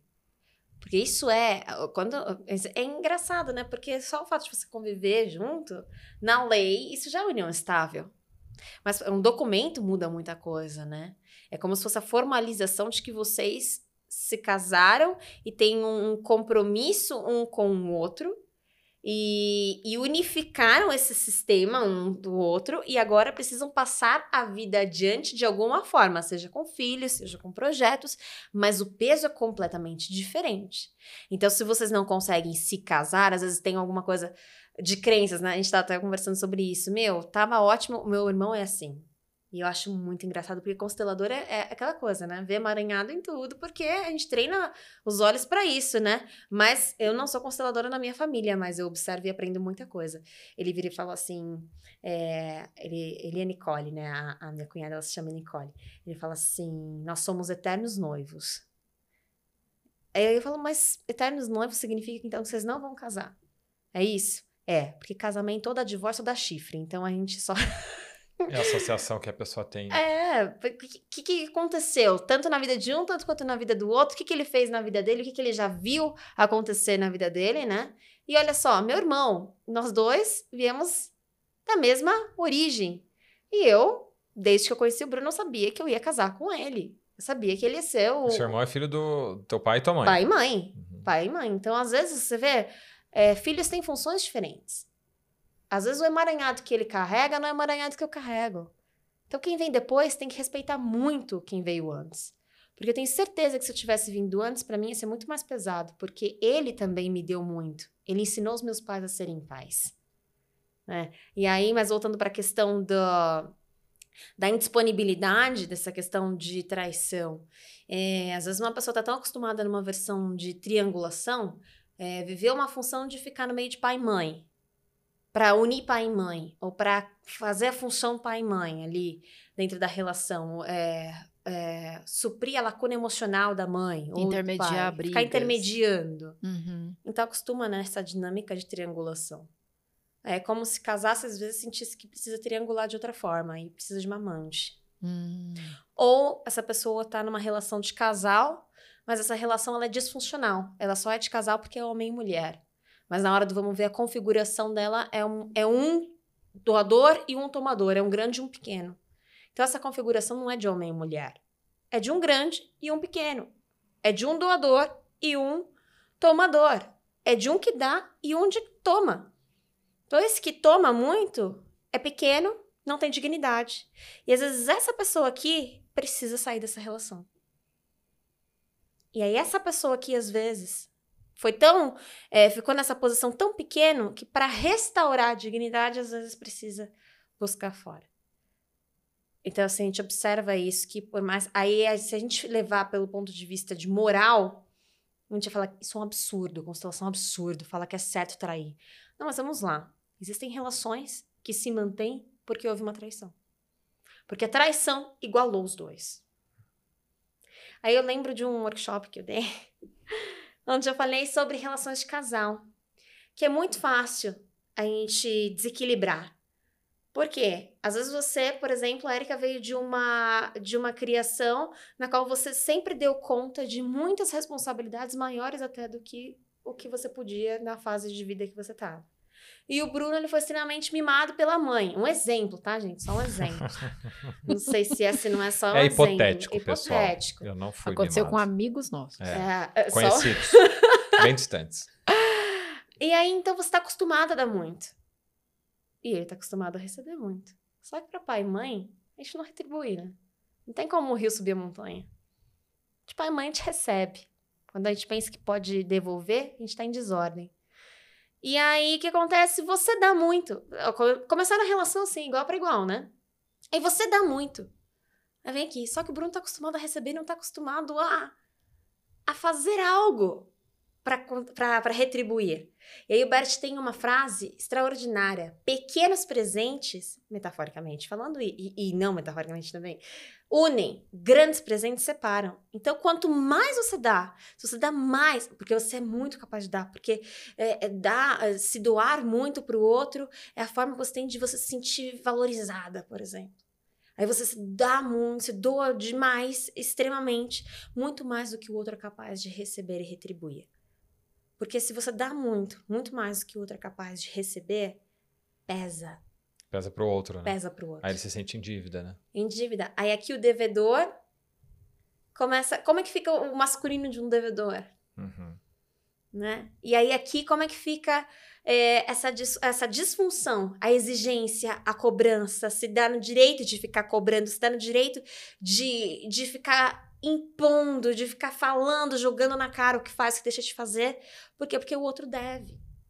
E existe mesmo que você fala, não, mas eu me doei, tá tudo bem. Se eu me doei e o outro não tem a capacidade de receber, retribuir, eu sou amada Teresa de Calcutá, eu vou me doar e tá tudo bem. E vou bancar isso. Se isso for uma verdade, ok, diminui a pressão para os dois. Mas a probabilidade de ser uma verdade, gente, não é tão alta assim. É, tem os dois lados, né? A pessoa tá dando muitas vezes esperando, né? É. Que volte e a outra pessoa recebe muito sem ter condições de dar. Sim, Uhum. e acaba tendo uma manipulação. E aí são duas crianças querendo jogar um jogo de adulto. Uma que não sabe retribuir, que não sabe viver o equilíbrio de igual para igual, e a outra que foi acostumada na dinâmica de, de ter que manipular para agradar, para se sentir valorizada, para se sentir pertencente. E aí é um- é um jogo de criança. Uhum. E aí essa relação fica desequilibrada. E esse equilíbrio vai aparecer de uma forma ou de outra, né? Vai buscar E com que apareça. é, né? e esse desequilíbrio machuca, porque é como se existisse uma pressão em manter o equilíbrio. Porque quando mantém o equilíbrio, por exemplo, você dá um pouquinho, dá um pouquinho, o outro recebeu, então ele é capaz de retribuir. Opa, aí ele dá um pouquinho mais, aí fica crescente. E quanto mais troca tem um casal, troca de dar e tomar, dar e receber, é mais forte ele fica. Agora tem o oposto. Aquelas relações que trocam ofensas, aquelas relações que trocam é, humilhações, aquelas relações que trocam só é, é- é a troca negativa e vão se autodestruindo. A relação vai um destrói o outro, mas eles não conseguem se separar. Um relacionamento Uhum. tóxico, né? Abusivo. Os dois tóxicos, os dois abusivos. Porque chega um momento, ah, eu vivo uma relação abusiva. Ok, hoje você é vítima, mas se você fica nessa relação, em algum momento você pode virar a chave. Você pode virar para outro lado. Uhum. Então, quantas vezes a gente não se torna aquilo que feriu a gente? Sim. A forma que a gente internalizou isso. Quando você tem um medo muito grande, aquilo vai e acontece. Porque quando você fortaleceu isso, quando você não deu de foco e de energia criativa você dedicou para aquilo na tua vida. né? Uhum. Eu achei muito interessante um exemplo que aconteceu no treinamento que eu fiz com você, do Inteligência Emocional, em relação àquele senhor que chegou no treinamento e teve uma dinâmica do dinheiro. E todo mundo tinha que levar o dinheiro, que sentisse vontade de levar, para fazer a dinâmica lá na hora. E ele não tinha dinheiro. Não sei se você lembra desse caso. Ele não tinha dinheiro na carteira porque a filha dele foi levá-lo para o aeroporto para ir para o treinamento. E ele perguntou se ela tinha dinheiro. Ela falou que não. Ele tirou todo o dinheiro que ele tinha na carteira e deu para ela. E ele falou que isso é um padrão que se repete há muito tempo na vida dele. Uhum. Ele nunca tem dinheiro. Ele trabalha, trabalha, conquista, daqui a pouco ele entrega tudo de alguma forma. Aí ele comentou, você colocou ele dentro de uma dinâmica ali terapêutica e foi muito legal porque veio um caso que o pai dele havia atropelado um pai e um filho, né? Isso. É, foi fatal. E, e os dois morreram. É isso. E aí é, a, a família, né, desse, dessa, desse pai e filho que morreram, estavam processando a família dele, etc, etc. Uma forma de, de repor aquilo. de Explica repor melhor. o dano, né? É. Então ele estava espiando uma culpa. E na verdade, a expiação de culpa não repara dano, só perpetua a dor, né? Mas é, tem alguma parte inconsciente que acaba pensando, não, vou, se, eu, se eu sofrer muito, é como se ficássemos kits. Então, se eu não prosperar, todo o dinheiro que chega na minha mão manda embora, então é como se, ok, eu, eu paguei por isso. que É, E em aconteceu. teoria ele não tinha absolutamente nada a ver com isso, né? Não, mas era do pai. Era do pai. Uhum. Então, o filho que presenciou isso com o pai, Uhum. Carregar isso. E eu acho que o pai estava alcoolizado também. É, o pai estava alcoolizado. É, Então, daí aí já vem um o vício, a as culpa, dinâmicas né? do vício. É. Ele de ser homem, né? E geralmente o vício é, é uma lacuna do masculino. Né? A busca incessante pelo pai, que gera um vício, né? Um- um- uma possibilidade, né? Então, quantas gerações esse masculino não estava fragmentado e ele, por ser homem também, aí quis compensar dessa forma, né? Uhum. E, e quando a pessoa se conscientiza de que a expiação da culpa ela não vai, ela não vai cessar o sofrimento do que foi causado, ela só vai perpetuar aquela dor, inclusive passar isso adiante. O que, que ele está ensinando para os filhos dele com isso? Uhum. É, não contente, isso continuou depois, né? Ah, foi no final disso tudo que teve, da, da dinâmica do dinheiro, que teve esse feedback, agora que eu lembrei. Que você, a gente, a gente fez uma roda, várias pessoas, cada um com a quantia de dinheiro que levou, e daqui a pouco você começou a dinâmica, né? Você tinha que sair olhando para as pessoas e aquilo que você sentisse era para você pegar aquele dinheiro e dar para aquela pessoa. Só lembrando, pessoal, que depois você pega o dinheiro de volta, tá? Né? Ah, não conta essa. Ah. E aí, é, ele, ele falou que na hora de dar o dinheiro, ele tinha muita facilidade. Ele simplesmente dava o dinheiro para um, dava o dinheiro para outro, dava o dinheiro para outro, e ele não conseguia tomar, né? Não, não Depois conseguia teve a parte, não receber, conseguia receber. de receber, não conseguia Se se, sentiu mal, né? E a gente percebe que até a questão da venda tem um aspecto comportamental, tem um aspecto técnico e tem um aspecto sistêmico também. Porque, é, igual esses tempos atrás eu estava conversando com, com, com o meu Bruno, e, e eu falei assim: olha só que interessante esse insight. Se eu tenho dificuldade de receber dinheiro, eu não tenho, tá? Mas estou conjecturando. Vamos Se- supor. Vamos supor que eu tenho dificuldade de receber um dinheiro.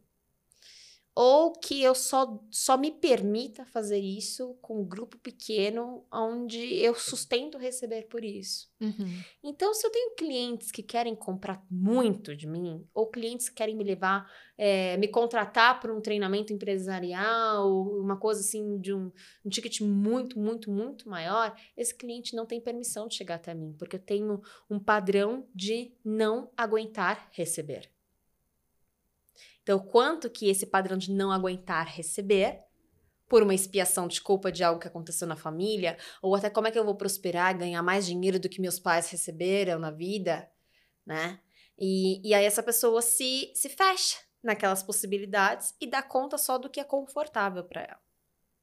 E aí ela, quanto que essas pessoas também, outras pessoas deixam de se conectar com essa missão, essa mensagem, é, esse produto, porque a pessoa não sustenta. Ou um outro exemplo que eu dei para ele né, nessas conversas, que a gente conversa muito sobre essa questão financeira, que é uma demanda muito grande de atendimento que a gente tem, né? Atendimento e nos treinamentos Todo também. mundo quer, né? É, todo mundo quer, espertos, né? Mas quero saber se tá disposto a receber, porque tem que ser muito adulto para lidar com o dinheiro. né? É, vamos supor que nós somos casados, né? E, e cada vez que a gente lida com dinheiro, é como se a gente se separasse um pouco. Co- Como se fosse o maior dilema de briga entre nós dois. Então, como é que isso vai chegar para o cliente? Opa, eu nem vou comprar deles, porque se eu comprar, eu vou fazer parte de uma separação. Uhum. Hum. Então, qual que é a consequência do dinheiro na tua Quanto mão? mais dinheiro, pior o relacionamento, né? Aí a mensagem que chega. Aí vamos supor que meu curso é um produto de relacionamento. Hum. Uhum. Aí não vende. Aí não vende. Por quê? Peraí. É, se vai custar a relação, esse sistema não pode prosperar. Hum. Né? Então, relação de casal traz muitas dinâmicas também. Junto ao dinheiro, relação de casal, então. É, eu me identifiquei com várias coisas aqui também. Em relação à culpa, né? Sobre o acidente do meu pai, né? Meu pai se acidentou, tinha seis meses de vida, ele ficou tetraplégico. Nossa. E teve um processo terapêutico que veio o meu pai. E uma das coisas que o, o meu colega terapeuta falou: olha para o seu pai e diz, por você, eu vou ser dez vezes melhor do que você foi. Ele estava falando em relação ao trabalho. Hum. E, e eu não conseguia dizer. Me incomodava, me dava uma coisa ruim. E ele falava, por quê? Não sei, é como se eu tivesse desrespeitando meu pai falando que eu posso ganhar mais dinheiro que ele. E fez muito sentido, porque depois desses processos, das coisas que eu fui resolvendo em relação ao meu pai, tanto que antes eu não conseguia falar do meu pai sem me emocionar. E a primeira vez que aconteceu foi no IFT. Olha. Até que o Dr. Carlos falou pra mim, que ele já tinha me visto falar do meu pai outras vezes, e sempre quando eu falava, ah, meu pai, o meu herói, ah, começava a chorar. E ele falou pra mim. É, eu te- eu- até que teve aquela uma palestrinha de um minuto que a gente faz lá na frente, né? Dois minutos. Aí na hora que eu saí, ele bateu no meu ombro assim e falou: Agora você tá bem resolvido em relação ao teu pai. Que foi a primeira vez que eu vi você falar dele sem se emocionar. E as coisas começaram a fluir melhor também. Isso foi em 2019, coincidentemente em 2020, financeiramente as coisas começaram a ir muito melhor do que já estavam indo. A gente prosperou mais, as coisas se encaixaram, ficaram mais redondas. Olha só que legal.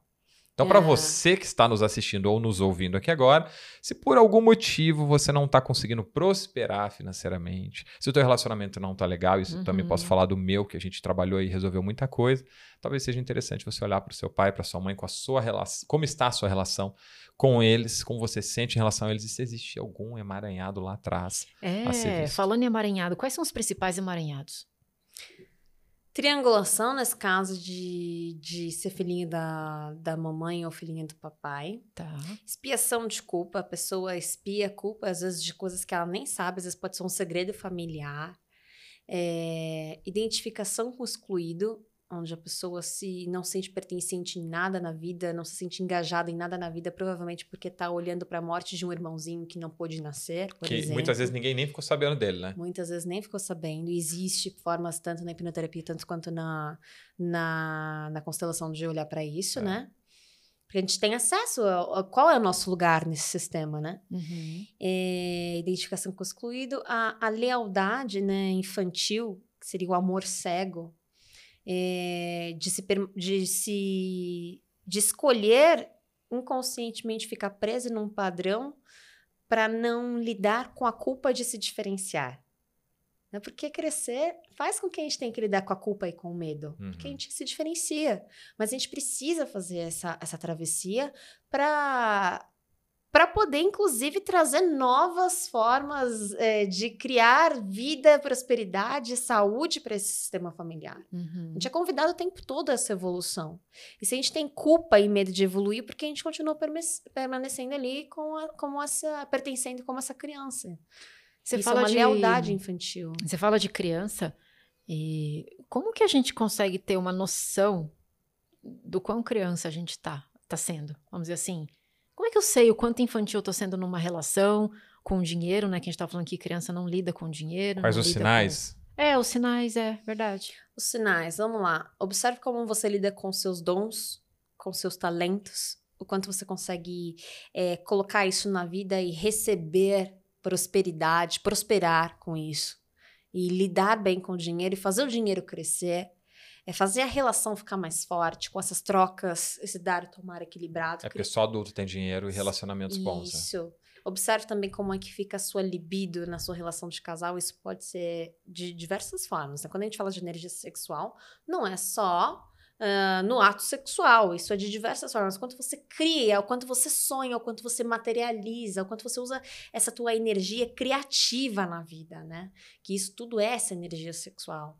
Então, se você cria muita coisa, mas você não consegue é, dar consistência para isso, às vezes está te faltando uma energia masculina. Você cria no feminino, mas você não, não tem consistência nem coragem de levar isso para a vida. Opa! Opa, mesmo. O que, que tem aí? não, porque o certo é assim, a gente, a gente tá ali gestando, mas tem que parir. Uhum. Uhum. E tem um tempo, tem um ciclo, tem o tempo de criar tem o, te aliás, tem o tempo de se preparar, de se inspirar, de se preparar, de, de criar, da, da forma para isso e de materializar. Se alguma etapa está paralisada, que energia aí está faltando? Que uhum. recurso aí está faltando, né? Uhum. E aí, na constelação, por exemplo, às vezes a gente tem um projeto que não se trata de, de servir a vida. Às vezes é um projeto com uma compensação para falar assim, viu? Olhar para os pais, para os irmãos e falar: olha aqui, ó. Olha aqui como eu sou muito melhor do que vocês. Que força que esse projeto vai ter? Se é uma compensação, se vem do ego, de um ego desestruturado, porque ego todo mundo tem, acho que aqui ninguém tá em nirvana, uhum. né? Então, é, se, se, é um ego desestruturado, cria projetos que não têm força porque não está em ordem. Tudo que a gente cria na nossa vida, nas nossas relações, na nossa prosperidade, na nossa abundância, na nossa saúde, na forma que a gente cria os nossos filhos, tudo isso depende de uma força, a força da fonte. E a força da fonte não é pai e mãe. Pai e mãe é portal. Mas a fonte é o início da vida do nosso sistema familiar. É a razão de ser do nosso sistema familiar. Tem um mantra para mim, que é quem eu sou vem de longe. Eu não vim do meu pai e da minha mãe. Eu vim de um conjunto de um sistema, da, da linhagem do meu pai, da linhagem da minha mãe.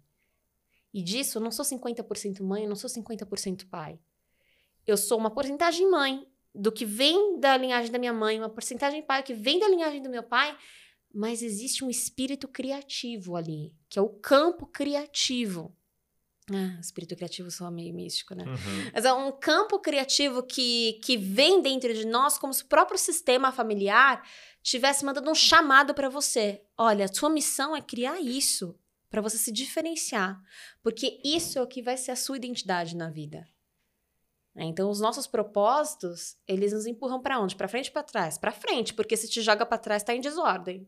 Não está conectado saudavelmente com a fonte. Uhum. Provavelmente aquele filho que está suprindo a expectativa e atendendo a expectativa do que o pai queria, ou aquele filho que olha para o sonho não realizado do pai e fala: Não, agora eu vou fazer disso aqui, é minha causa, eu vou realizar o sonho do meu pai. Porque os filhos, as crianças olham muito para aquilo que os pais não fizeram.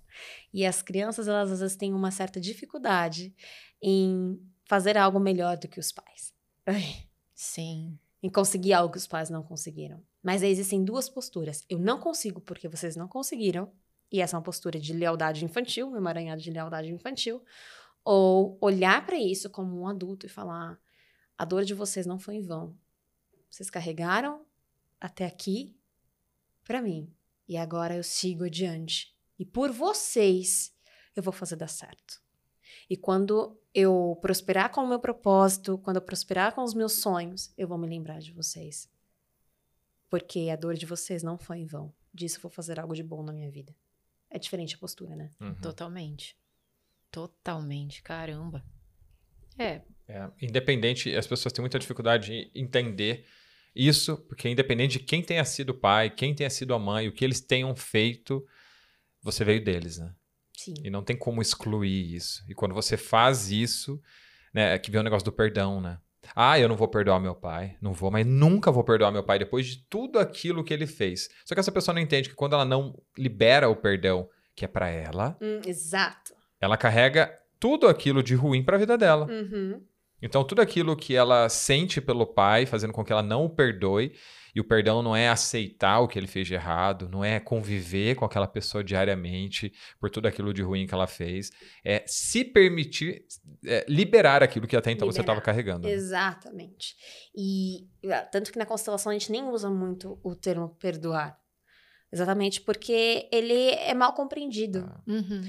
Não existe perdão sem você se auto-perdoar. Na verdade, você não está perdoando o outro, você não está mudando o que aconteceu com o outro, mas está se dando a oportunidade de criar um novo na tua vida. Está assumindo as rédeas da tua vida a partir daquilo. Né?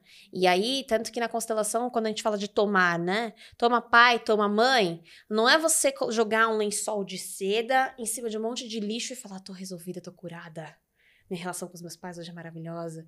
E suprimir a raiva, é, a, a, todos aqueles contextos que, ah, não, eu tive essa constelação, entendi que eu tenho que aceitar tudo o que aconteceu para que eu tenha força na vida, que não sei Começa a idealizar. É. Então, é, eu tô bem resolvida, só não falo mais com ele, eu não quero ver, falar, né, mas eu tô bem resolvida tá toda lascada, né, na vida, nas relações, na prosperidade, nos projetos, nada engaja, nada vai para frente, não tem coragem, não tem consistência, opa, então tá bem resolvido? Uhum. Então, assim, observe como é que você tá lidando com seus talentos e a sua energia vital, o quanto isso tá na vida, que aí a gente fala quando você tá bem resolvido, né? Então a gente sempre pode melhorar, a gente não precisa estar tá muito doente para resolver alguma coisa, né? Uhum. E, e aí o tomar, é, existem vários níveis de consciência né, quando a gente fala da sistêmica, né? O nível de consciência pessoal, o nível de consciência sistêmica, o nível de consciência familiar, aliás, e o nível de consciência espiritual, a consciência sistêmica, que é esse campo do saber, de onde vem a solução mesmo, né? E na consciência pessoal está a serviço da nossa sobrevivência. A consciência coletiva está a serviço da, da, da sobrevivência da nossa família. Então, onde os emaranhados ficam ali, perpetuando as dores, tudo a serviço do quê? Do pertencimento, né? E aí, às vezes, a gente tem que partir para esse terceiro nível de consciência, que é essa consciência sistêmica, essa consciência espiritual, no sentido assim, de um amor num nível muito mais superior do que um amor de pertencimento, de eu sigo você, eu me sacrifico é, por te amar. Entendeu? Não, isso é um, é um emaranhado, isso não é um amor consciência, é um emaranhado, é um amor uhum. cego. É um amor que. um amor cego, e no nível de, de espiritualidade seria o amor que vê. Né? E aí, nesse amor que vê, é onde vem uma, uma solução, por exemplo, de você olhar a partir desse nível de consciência lá para os emaranhados e colocar em ordem, colocar a casa em ordem. Deixar isso naquele contexto, deixar o peso que não é teu, deixa com quem de fato é. E quando você devolve um peso que você carregou, é, por muito tempo, você devolve para de quem de fato é, você está fortalecendo aquela pessoa, porque aquela pessoa fica com mais dignidade quando ela pode ser grande. E os grandes aguentam. E o problema dos pequenos é que, por amor, eles acham que eles podem carregar pelos grandes. Uhum. E tira a dignidade dos grandes. Se eu tiro a dignidade dos grandes, qual a minha força? Não, então, é igual aquela coisa, eu quero te ajudar. Não, mas você nem me pediu ajuda. Mas eu quero te ajudar porque eu quero mostrar para mim que eu sou boa e sou capaz de te ajudar. Qual a dignidade que eu te dou? É, na verdade, você está se colocando num lugar acima daquela pessoa. Acima. Você é um tadinho e por isso precisa da minha ajuda, né? Isso. E aí, essa ajuda é efetiva? Não. É, tem, tem uma coisa que eu acho muito interessante. Eu até fiz um vídeo esses dias, e já saiu, vai sair no YouTube ainda, falando sobre a, as leis do amor. Até seria interessante você comentar sobre elas, né? Sobre as leis do amor é, de Bert Hellinger, falando em relação ao pai, né, do receber, que o pai dá, né, sem cobrar, e o filho recebe sem responsabilidade de, de devolver e etc. Você pode contextualizar para a gente as leis do amor de Bert Hellinger? Ah, as ordens do amor? Bom, então vamos lá. Na ordem, quando a gente fala da, da questão da ordem, da hierarquia, os pais dão, os filhos recebem. Então vamos lá, primeira lei, qual que você está falando? É, a primeira é pertencimento né? Certo. Seria pertencimento. E como é que surgiu têm... essas leis? Vamos lá. África selvagem, origem da, da vida. Tem, você, você precisa pertencer àquele grupo, porque se você não pertence àquele clã, o que, que acontece com você? Você vira aperitivo. Uhum.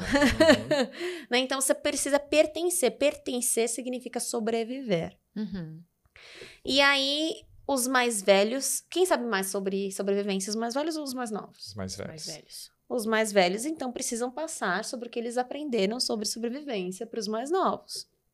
Só que quem tem mais força de se abrir para algo novo? Os novo. mais velhos ou os mais novos? Os novos. mais novos. Os mais novos. Então agora é a hora. Os mais velhos passaram a sabedoria para os mais novos e os mais novos agora precisam levar isso para a vida e expandir as possibilidades e a evolução, o crescimento. Né? Então, os mais novos, a forma deles retribuírem tamanha sabedoria que eles receberam não é fazendo algo pelos mais velhos, necessariamente. Né? O rio não sobe a montanha. Então, eles abrem isso na vida. E aí eles começam a o quê? A trocar. Eles crescem e trocam na relação de casal e vão passando a vida adiante. E aí a gente percebe as três leis: pertencimento para sobrevivência, a, a passagem dessa sabedoria dos mais velhos para os mais novos, que é a ordem, e o equilíbrio entre dar e tomar, quando esses mais novos eles trazem essa força de vida e colocam algo na vida. Uhum. É, e aí a gente percebe que a gente não retribui para trás, a gente retribui para frente. Uhum. Talvez é, os mais velhos vão se alegrar quando veem os netos recebendo a sabedoria que um dia eles passaram. Então, basicamente, as leis do amor é tipo o ciclo da vida, né? Aquela coisa meio rei leão, assim. É, exatamente. É o ciclo da vida. O ciclo da vida é muito sistêmico. tá, entendi. E eu lembro que quando a gente participava das palestras de constelação, né? Eu fazia questão de escutar, porque toda vez eu tinha um insight, né? E aí eu lembro que ele falava assim: é muito simples respeitar as leis. Me diga alguém que consiga fazer tudo, que eu também quero saber como é que faz. E realmente é muito desafiador cumprir todas, né? Ou Sim. perceber todas e ordenar todas e se manter vigilante, não, vamos dizer assim, não errando em nenhuma. Mas se a gente se mantém nesse nível sobre-humano, a gente já tá pecando na primeira lei. Pecando, que eu digo, errar o alvo na primeira lei. É, quando a gente quer ser sobre-humano, a gente exclui a nossa própria humanidade. Ah. Uhum. né? Então, assim, não é querer ser sobre-humano né? A gente tem que. Um super humano. Não, a gente tem que lidar muito bem com a nossa humanidade. Uhum. Senão começa a ter aquela questão de idealização. Olha, todos os livros que eu li, que eu li, todos os cursos que eu fiz, todas as experiências que eu tive, então agora eu tenho que estar tá curado, tenho que estar tá num patamar superior, e assim começa a se exigir no nível excluindo a nossa. Vou transcender daqui. Ah, tá. Gente, a transcendência, eu falo assim, às vezes as pessoas pensam que é isso aqui, né? Aí eu, eu me desiludi, que eu achava que era assim, né? A gente vai levando. Não, na verdade a gente vai fazendo isso aqui, né? É, é uma espiral que a gente vai aprofundando, né? E aí os emaranhados também. Eu falo isso muito nas minhas mentorias. Eu falo assim, gente, vocês estão se colocando em experiências, em cursos, em mentorias, para que vocês peçam por visão. E sabe qual que é a maior ignorância? É você obter o presente da visão e negar essa visão. Então, quanto maior a tua visão, mais você vai ver. É. Então, quanto mais você vê, significa que você alcançou o teu objetivo. Você alcançou a tua visão. Então, a busca da visão requer muita coragem. E não só coragem, mas humildade. E é uma humildade que traz muita grandeza. É você mesmo sabendo de tudo que você sabe, você se manter na tua humildade e integridade interior. É entender que você não está aqui para para ser perfeito e, e, e, aliás entre a, a, perfeição e a inteireza sempre opte pela inteireza ela é muito mais humana. Né ela é muito mais humana. Então se você está pedindo por visão não seja ignorante de ignorar a sua própria visão. Uhum. se você está uhum. vendo é porque você tem poder. Visão é poder. Viu? Você tem capacidade de mudar isso você tem capacidade de melhorar isso mas você só muda e só melhora algo quando você aceita a tua condição. É, e depois que isso é viu, é não dá para desver mais né? Quando a alma vem não tem como desver Viu? Sustenta. Vai Qual negar a visão? É, é, por isso que o autoconhecimento dói tanto, né? Ah, é isso que eu ia falar. Porque você não consegue mais ter... Você sai da primeira etapa do problema que você culpava e terceirizava todo mundo, você entende que é só você que pode resolver. Aí dói, você fala, caramba, sou eu. É. Então, eu sou o problema? Não, é você o responsável pela resolução dele. É. Aí começa a jornada. E agora, Sim. o que eu faço? E aí você deixa de ser uma vítima da circunstância e passa a co-criar a tua realidade. É. Mas a um nível de uma construção diária. Ah, até o finalzinho diária. da vida. Até o último dia na Terra. Pois é, e aqui diga até que continua. É. é, a gente não tem, não, não tem férias, não. É. e Bianca, é, quais são. Quando as pessoas te procuram, você faz atendimento. É, você faz o individual também, né? Faço. Além de todos os treinamentos. Que tipo de público mais te procura? Pessoas que já fizeram atendimentos, treinamentos e falam assim, eu preciso de um próximo nível agora. Terapias, né? É. Porque muitas vezes a pessoa que chega na constelação, ela já teve que se quebrar diversas vezes e romper vários preconceitos que ela tinha, muitas vezes com métodos tradicionais até chegar na constelação. Assim como acontece com a hipnose também, né? Então, a pessoa que chega na constelação, que resolveu pesquisar sobre, entender sobre, se. Ela já quebrou várias etapas, né? Várias, já passou né? por várias Em relação etapas. a entender que não é aquela coisa mística, esotérica dos, né, do- da constelação. Na verdade, eu lembrei de uma pergunta que eu queria ter, fazen- eh, queria ter feito antes dessa. Quais são os principais mitos da constelação? Os mitos, exatamente esse que vocês trouxeram, né? Sobre, ah, é, vai ter incorporação, vai falar de vidas passadas, é uma coisa espírita. Constelação não é espírita, gente. Constelação é fenomenologia. Constelação não é uma ciência, porque é uma forma diferente de, de ver. A ciência da constelação é completamente diferente. Porque, gente, é consciência. Como é que você vai é atingir um nível de consciência, daqui a pouco você vai ter que controlar, você vai ter que repetir isso, você vai ter que analisar isso. Não tem como ter essas métricas.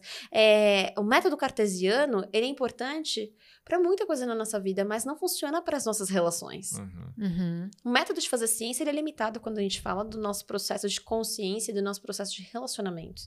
E tudo na constelação é relação. E assim, quando você olha para um, ponto, pra- pra um ponto de vista e você expande a tua visão para o outro, não tem como você voltar para aquele anterior. Você já expandiu isso, essa realidade. Você volta assim. Se você realmente não viu por tudo que você precisa ver.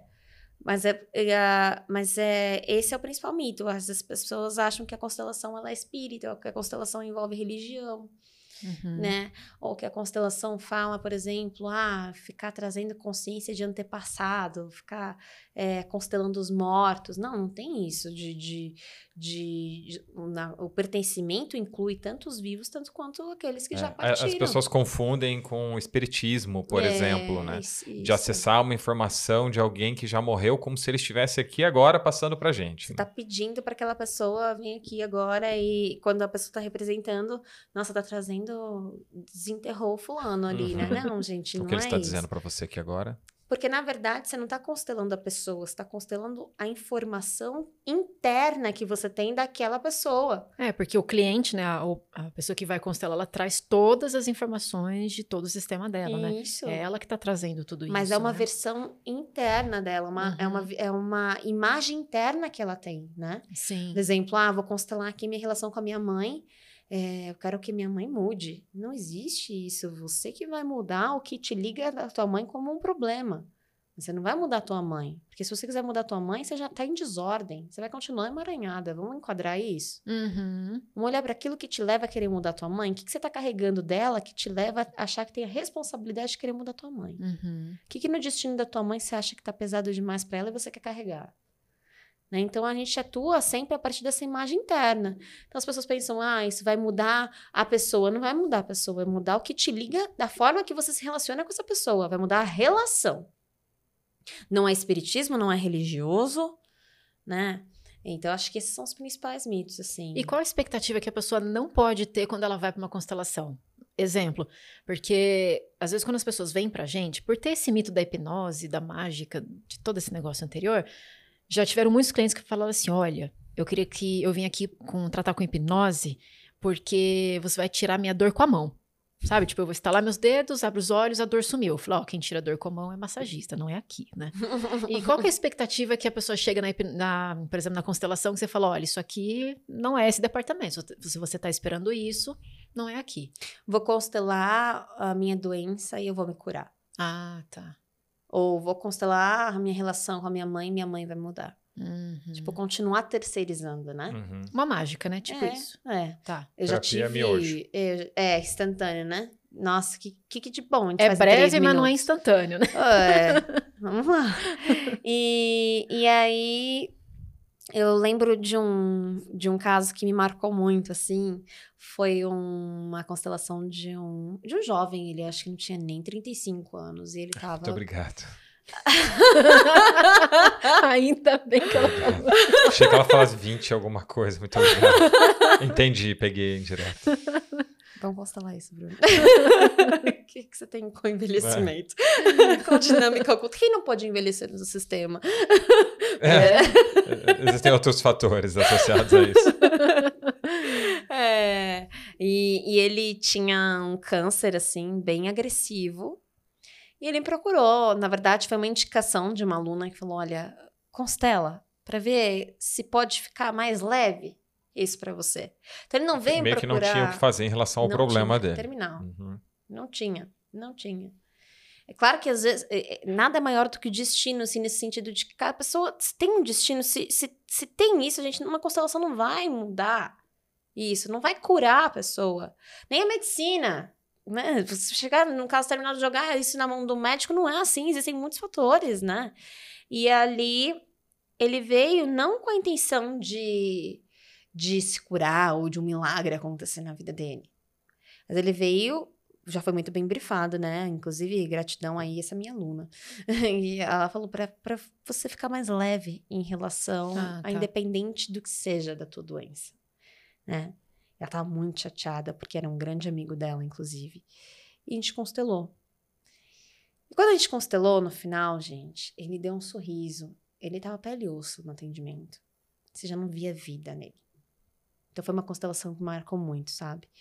E, e ali, no final, ele deu um sorriso porque ele se reconciliou com a doença dele, Uhum. independente do destino Uhum. dele. né? Ele se reconciliou, então, assim, ele fez a passagem dele, ele faleceu coisa de duas semanas depois. Nossa. Mas na certeza, assim, tanto que essa minha aluna falou que teve certeza que foi muito mais leve para ele. Uhum. Que ele olhou para essa doença com outro olhar. Para quem ele olhava para a doença? Tive um outro caso também de doença e que foi impressionante esse caso. Uma aluna, eh, ela desenvolveu um câncer também, ela adoeceu. E, e esse câncer tinha matado muitos homens da família dela. E ela era a primeira mulher Uhum. com esse câncer. Muito nova também, tá? Uns 32 anos. Uma criança. e aí ela chegou e falou assim: Hoje eu consigo compreender a certeza de que eu sempre tive que eu fui escolhida pelo meu sistema familiar para desenvolver essa doença, para quebrar esse padrão de que toda pessoa que desenvolve essa doença morre. Eu fui a primeira que sobreviveu.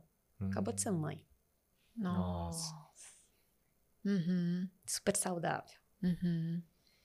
Então, o quanto que às vezes o sintoma ele vem até que ele possa ser visto e no sentido assim, não olhar um olhar para a doença, mas para onde aquela pessoa olha quando ela adoece. Às vezes ela tá olhando para alguém que não pôde viver. Às vezes ela tá olhando para alguém que morreu dessa doença e tem uma lealdade.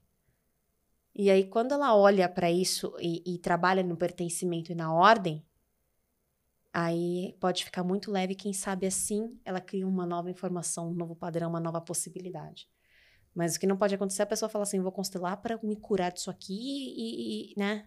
Ou vou constelar para ficar rico. Uhum. Não, tudo bem, pode ser que aconteça. Eu já, eu mesma já, já criei dinâmicas que já desbloquearam dinheiro de muita gente, inclusive o meu. Eu falo assim, nossa, eu vou começar a criar afiliados, assim, ó, você vai fazer essa dinâmica, você vai fazer isso, depois a comissão pra mim, né? Dar e tomar equilibrado, né, gente?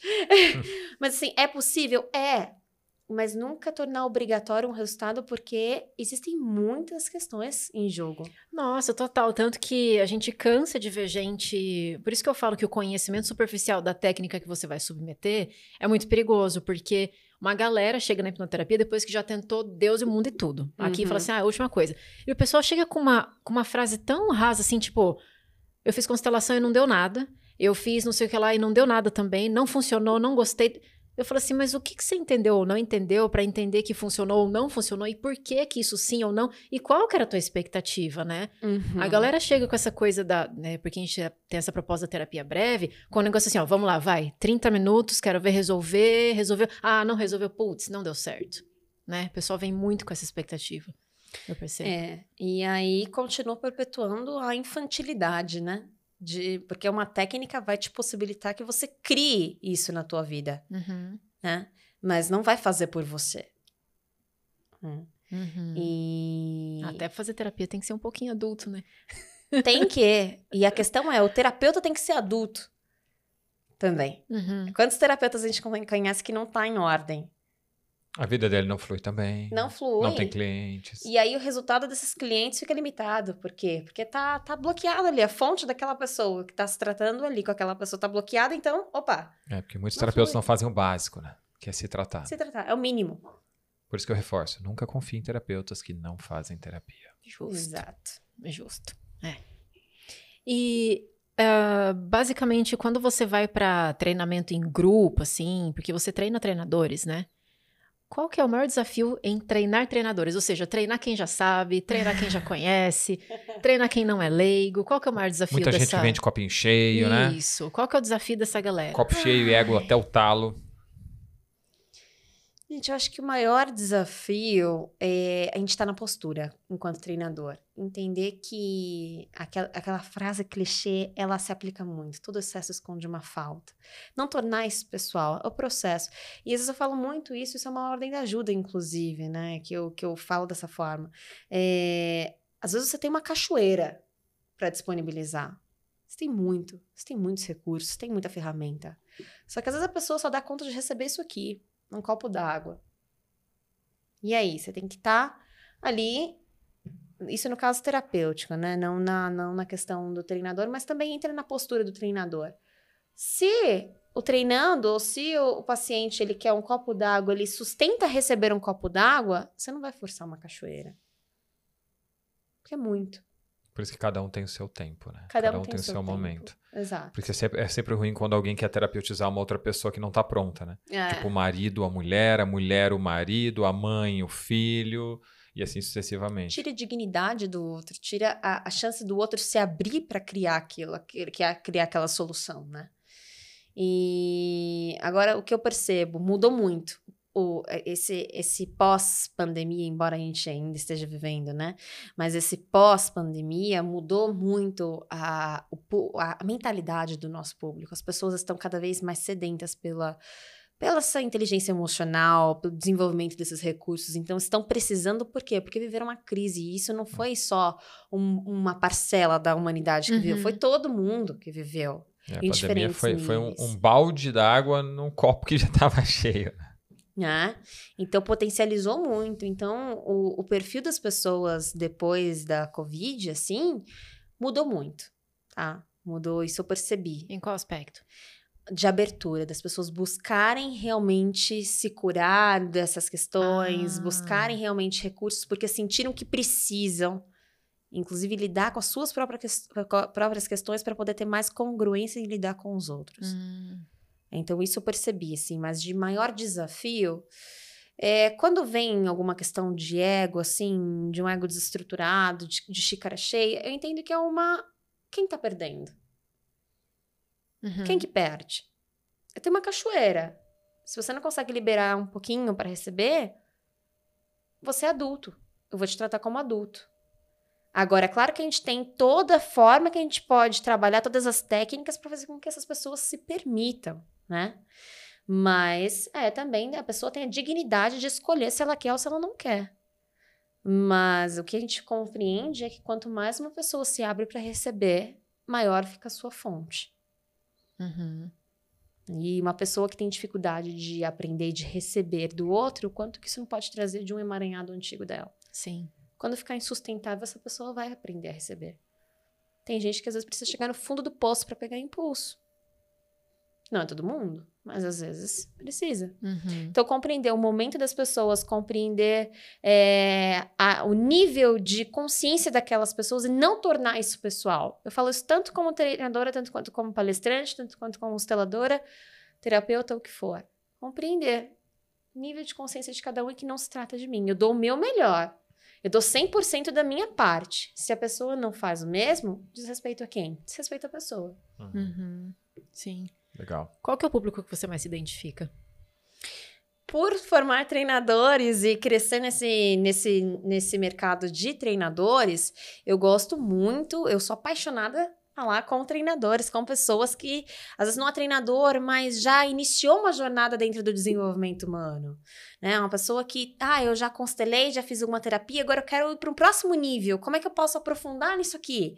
Aí eu, eu, gosto muito de falar com pessoas que já entraram, mas também tenho um carinho muito especial para aquelas pessoas que nunca constelaram, por exemplo, que nunca passaram por nada, porque quem nunca veio são os que mais levam. Ah, sim. Legal. Porque uhum. vem de copo vazio, né? É. Sim, faz sentido. É. Bianca, para as pessoas que estão nos assistindo no YouTube ou nos ouvindo em alguma plataforma de streaming como Spotify, por exemplo, que mensagem você pode deixar para essas pessoas aqui hoje no nosso episódio em relação a situações que elas estejam vivendo, que talvez elas não entendam, não tenham autoconhecimento suficiente para assumir a responsabilidade diante disso? O que, que você pode falar para essas pessoas, puxando aí uma palhinha da constelação familiar?